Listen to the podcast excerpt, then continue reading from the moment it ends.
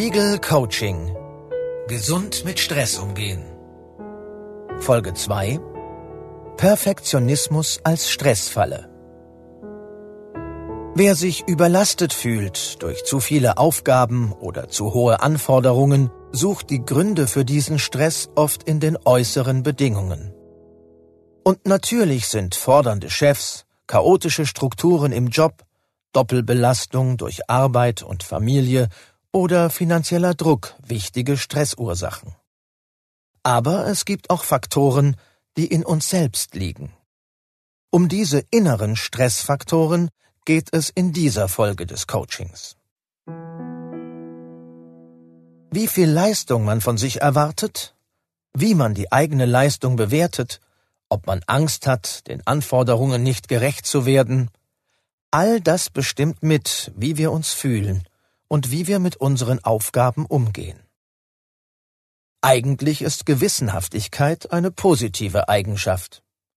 Perfektionismus aber ist eher hinderlich. Denn Perfektionisten sehen die Welt oft in Schwarz-Weiß und glauben, wenn ihnen etwas nicht zweihundertprozentig gelungen ist, dann ist es nichts wert. Wer perfektionistisch ist, wird niemals fertig mit der Arbeit und prüft alles vielfach. Und so gerät man irgendwann in Zeitdruck und fühlt sich gestresst.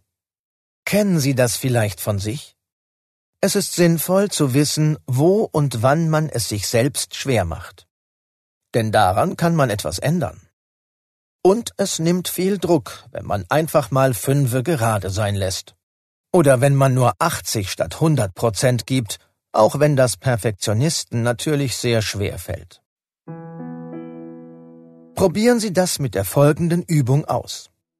Überlegen Sie, wo Sie tatsächlich ein wenig locker lassen könnten. Wichtig ist, setzen Sie nicht bei Ihren Kernaufgaben im Job an, sondern erledigen Sie diese weiter zu 100 Prozent gut. Testen Sie die 80 Prozent Grenze also bei nicht so zentralen Aufgaben. Suchen Sie sich aus den folgenden Vorschlägen mindestens einen aus, den Sie ausprobieren wollen. Streichen Sie ein Vorhaben von Ihrer To-Do-Liste. Wählen Sie eins aus, das im Grunde nicht wichtig ist, das Sie aber trotzdem unbedingt umsetzen wollen. Bürokram erledigen, alle alten Mails im Postfach beantworten oder den Schreibtisch aufräumen. Dieses Vorhaben lassen Sie in den nächsten Tagen ganz unter den Tisch fallen. Und in der nächsten Woche auch. Viele Menschen, die es genau nehmen, kommen unter Druck, wenn es Engpässe im Unternehmen gibt. Zum Beispiel, weil aufwendige Projekte bevorstehen. Machen Sie sich einen Notfallplan für solche Situationen.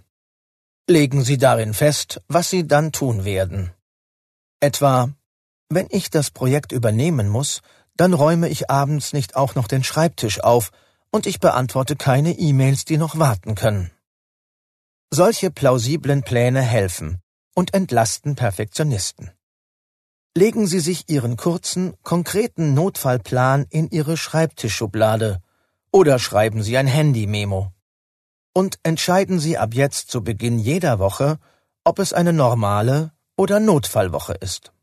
Und seien Sie auch im Privaten mal nicht perfekt. Erledigen Sie nicht alles selbst, sondern delegieren Sie eine Aufgabe aus Ihrem Privatleben an andere, an Freunde, Partner, Kinder, Haushaltshilfe. Vielleicht machen die das ja auch ganz gut. Diese einfachen Tricks helfen vielen Perfektionisten, mit Stress besser umzugehen.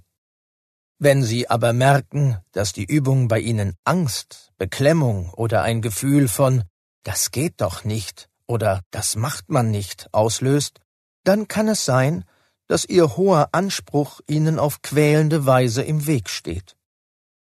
Es ist vielleicht sinnvoll für Sie, diesen Punkt einige Stunden lang mit einem Coach zu bearbeiten. Oft wird das Lockerlassen dann einfacher. Eine Frage zum Schluss. Fällt es Ihnen schwer, interessante Projekte abzulehnen, obwohl Sie schon viel zu viel auf der Agenda haben? Dann gehören Sie vielleicht zu den Ja-Sagern. Um die geht es in der nächsten Folge des Coachings.